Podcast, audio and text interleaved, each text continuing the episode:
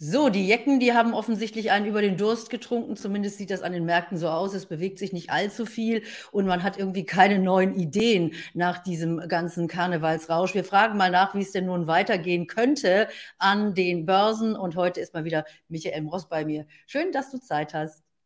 Ja, schönen guten Abend aus dem dunklen Berlin.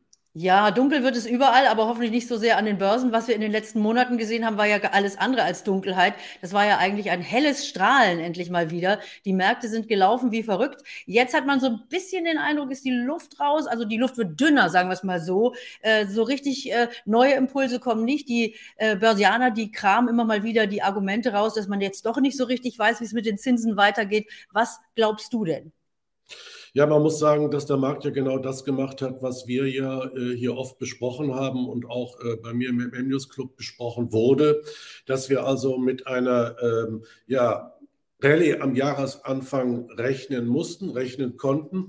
Und das ist auch genauso in Erfüllung gegangen. Nur hat der Markt natürlich jetzt auch wieder meines Erachtens ein bisschen übertrieben auf dem Weg nach oben. Also das ist ja Wahnsinn, was wir bei einzelnen, insbesondere bei Hightech-Aktien gesehen haben, wenn wir uns eine Tesla anschauen, eine Nvidia, aber auch eine Microsoft und auch die Chip-Aktien zum Beispiel. Also ich denke, wir sind ein bisschen heiß gelaufen, aber der, der Start ins neue Jahr war sehr, sehr gut. Er war geradezu programmgemäß, denn was hatten wir gegen Ende des letzten Jahres festgestellt? Niemand ist mit dabei, alle sind pessimistisch, alle sind immer noch pessimistisch und blicken also eher ja, äh, negativ in die Zukunft, insbesondere auch was die Zinssituation angeht in den USA. Äh, wir wissen ja alle, Carola, dass der Markt meistens das Gegenteil von dem macht, was äh, die meisten Leute prognostizieren, die vielen Analysten und so weiter. Aber wie der gute alte Costolani schon sagte, an der Börse ist alles möglich und äh, auch das Gegenteil. Also wir hatten einen super Start. Es war ein guter Start, es war eine gute Basis. Jetzt müssen wir sehen, wie wir uns hier weiterarbeiten, nach oben. Aber äh, wir müssen uns auch darauf gefasst machen, dass das jetzt nicht in einem Strich so weitergeht. Ganz genau, das ist vielleicht auch ganz wichtig für alle Anleger, die das letzte Jahr zum ersten Mal erlebt haben, was also ein etwas holpriges Jahr bedeutet und die jetzt vielleicht denken, mein Gott, jetzt ist alles schon wieder gut. Lass uns mal ganz kurz auf die Situation der amerikanischen Notenbank eingehen, bevor wir uns dann auch diese einzelnen Highflyer-Aktien ansehen. Also ich würde heute ganz gerne auch mit dir auf die einzelnen Werte eingehen, die du gerade angesprochen hast, also insbesondere auch dieser neuerliche Höhenflug von äh, Tesla. Wir gehen vielleicht auch ein bisschen auf Krypto ein, da sieht es ja auch ganz ähnlich aus und ich sage euch allen an dieser Stelle, Stelle wie immer, es ist keine Anlageberatung. Wir unterhalten uns hier. Wenn ihr das ein oder andere machen wollt, müsst ihr nochmal nachfragen bei jemandem, der sich auskennt, ein Mensch eures Vertrauens. Hier ist es ein reines Gespräch, keine Anlageberatung. So, aber schnell nochmal zur Notenbank nach Amerika, Michael. Ähm, also was glaubst du denn jetzt? Ich meine, es ist ja wie, wie immer. Ja? Es gibt diese Meinung und jene Meinung. Also eigentlich geht's, äh, der eine sagt, es kommt noch eine weitere Zinserhöhung oder weitere Zinserhöhungen und die werden alsbald nicht mit den Zinsen runtergehen. Und die anderen sagen, doch, doch, das könnte schon im zweiten Halbjahr soweit sein. Also wo stehst du in diesem Lager? Also ich glaube, bei Zinsen, das war der einzige Punkt, äh, wo ich mich im letzten Jahr geirrt hatte, weil ich dachte, dass die Zinsen im ersten Quartal vielleicht schon nach unten gehen müssen. Tun sie aber nicht. Die FED bleibt felsenfest, sie bleibt ziemlich hawkisch und ähm, es ist davon auszugehen, dass der Zinserhöhungsprozess sogar noch bis Juni ähm, äh, andauert, sodass wir am kurzen Ende dann doch gut über 5% sind, wo wir ja jetzt praktisch schon dran geknabbert haben. Das ist Gift für die Märkte muss man ganz klar sagen. Hinzu kommt natürlich nach wie vor das Tapering.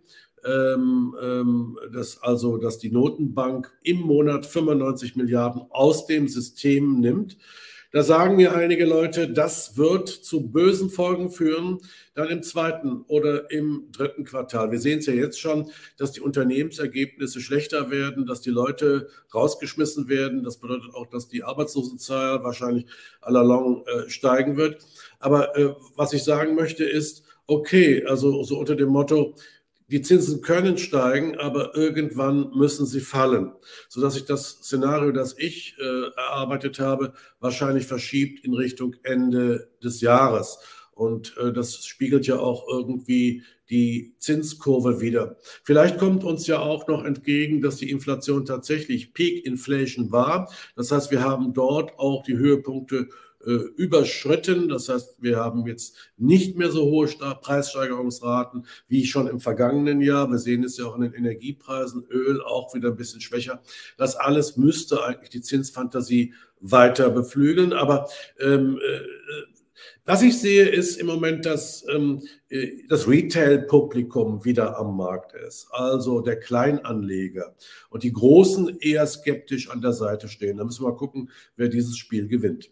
Und da passt es natürlich auch genau rein, dass die äh, einstigen Lieblinge der Neuanleger und der kleinen Anleger, wie man sie ja so schön äh, nennt, äh, dass das jetzt auch wieder die Highflyer der letzten Wochen sind. Und da wollen wir uns jetzt mal mit den einzelnen Titeln auch beschäftigen. Also was hältst du denn davon? Tesla wird wieder neu geliebt. Äh, hat sich da grundlegend was geändert oder sind es eben einfach nur die Anleger, die wieder zurückgekommen sind und sagen, das muss man jetzt doch unbedingt haben?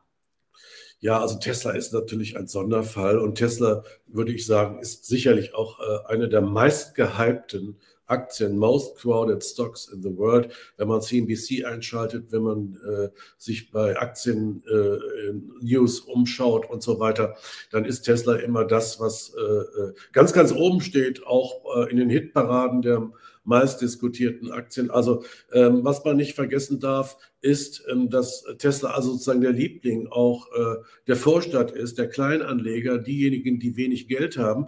Und wenn ich das richtig gelesen habe, ist Tesla der Wert, mit, äh, der wo die Leute am meisten nur eine einzige Aktie besitzen. Most hold single stock ist Tesla. Das heißt also, die haben ihr Geld zusammengekratzt und alles, was da noch übrig blieb, haben sie dann in eine Tesla-Aktie gesteckt. Angeblich sind 24 äh, Prozent der, äh, der Leute, die Tesla gekauft haben, haben davon nur eine Aktie. Ich weiß jetzt nicht, ob ich das so richtig interpretiert habe, aber das zeigt ja, wo lang der Hase läuft. Du, dann weiß ich sofort, was wir für eine Geschäftsidee machen. Also früher konnte man sich ja diese Aktien auch noch ausliefern lassen. Da hatte man dann ja wirklich auch was, was man sich sozusagen an die Wand hängen konnte. Das gibt es ja heute soweit, ich weiß gar nicht mehr. Weiß nicht, ob man sich eine Tesla-Aktie jetzt ausliefern lassen kann. So tatsächlich. Vielleicht geht das ja, aber sonst sollte man auf jeden Fall das Ganze auf NFT-Basis demnächst machen und dann Tesla-Aktien zum an die Wand hängen. Heute natürlich in schöner Flimmer- und Flicker-Art und Weise als NFT. Das wäre doch mal eine Geschäftsidee, oder?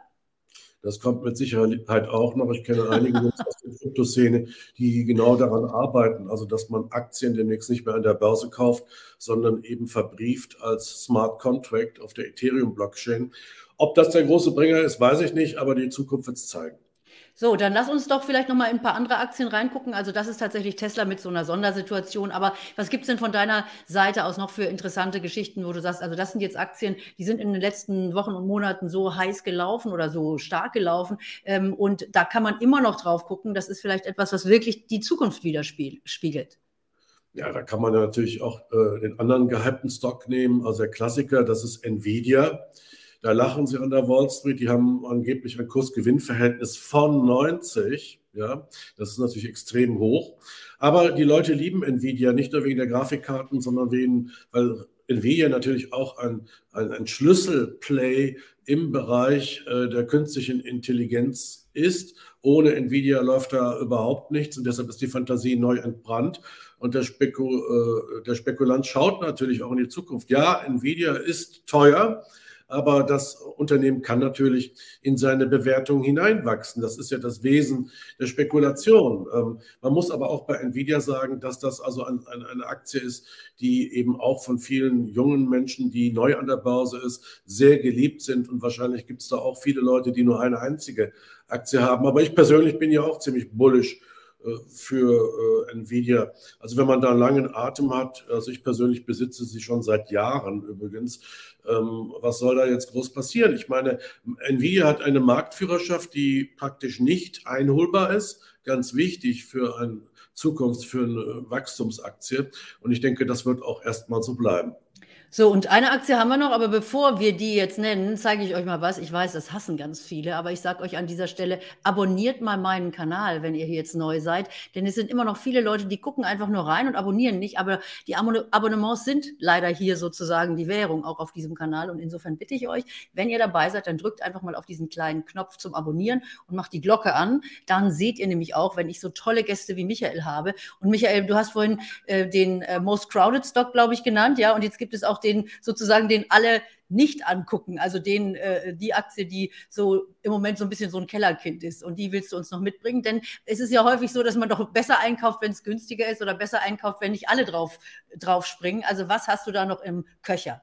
Also der kluge Börsianer schaut natürlich nicht nur auf die Aktien, die täglich in den Schlagzeilen stehen, also die sogenannten Fangaktien und so weiter, sondern es ist, kann nicht schaden, auch in die äh, zweite Reihe zu gucken. Bei den Chip-Aktien nenne ich zum Beispiel da die Microchip Technologies, die das Urgestein des Internet of Things ist. Die machen also die Chips äh, auf der zweiten Ebene sozusagen, die in jedem Lichtschalter und jedem Fensterheber drin sind. Und wenn man also jetzt nicht unbedingt in den Hightech-Sektor will, äh, sollte man sich doch die Sachen angucken, die eben auch, äh, man kann fast sagen, im Verborgenen blühen. Da nenne ich die gute alte deutsche Telekom, die gerade heute wieder, wenn ich das richtig sehe, in Richtung 21 Euro läuft. Ähm, sie hat damit ein Mehrjahreshoch äh, ähm, erreicht ähm, und ist also ein grundsätzlich solides Unternehmen mit ähm, hervorragenden Wachstumsaussichten, weil ihnen nämlich auch ein großer Teil an T-Mobile US gehört und T-Mobile US scheint offensichtlich in den USA eines der besten Unternehmen zu sein, die es so gibt. Ich habe mir viele Interviews angeguckt mit dem CEO. Das ist eine tolle Show. Die machen eine hervorragende Arbeit und auch der CEO von der Deutschen Telekom äh, wird gelobt für seine gute Arbeit. Aber davon äh, liest man nichts und last but not least hat, hat sie natürlich eine gute Dividendenrendite, die jetzt äh, bei knapp 4% liegt und die im Mai schütten sie wieder aus. Also ähm, das sind so Dinge, ähm, da würde Costolani sagen, kaufen und, und Schlafpille nehmen. Da kann, ich, kann nicht so viel passieren, nicht so viel anbrennen. So, Michael, und wir machen das Ganze jetzt heute mal kurz und knapp. Insofern danke ich dir an dieser Stelle auch schon für diese guten Ideen, die du uns mitgebracht hast. Nochmal, es ist keine Anlageberatung. Wir haben uns nur unterhalten.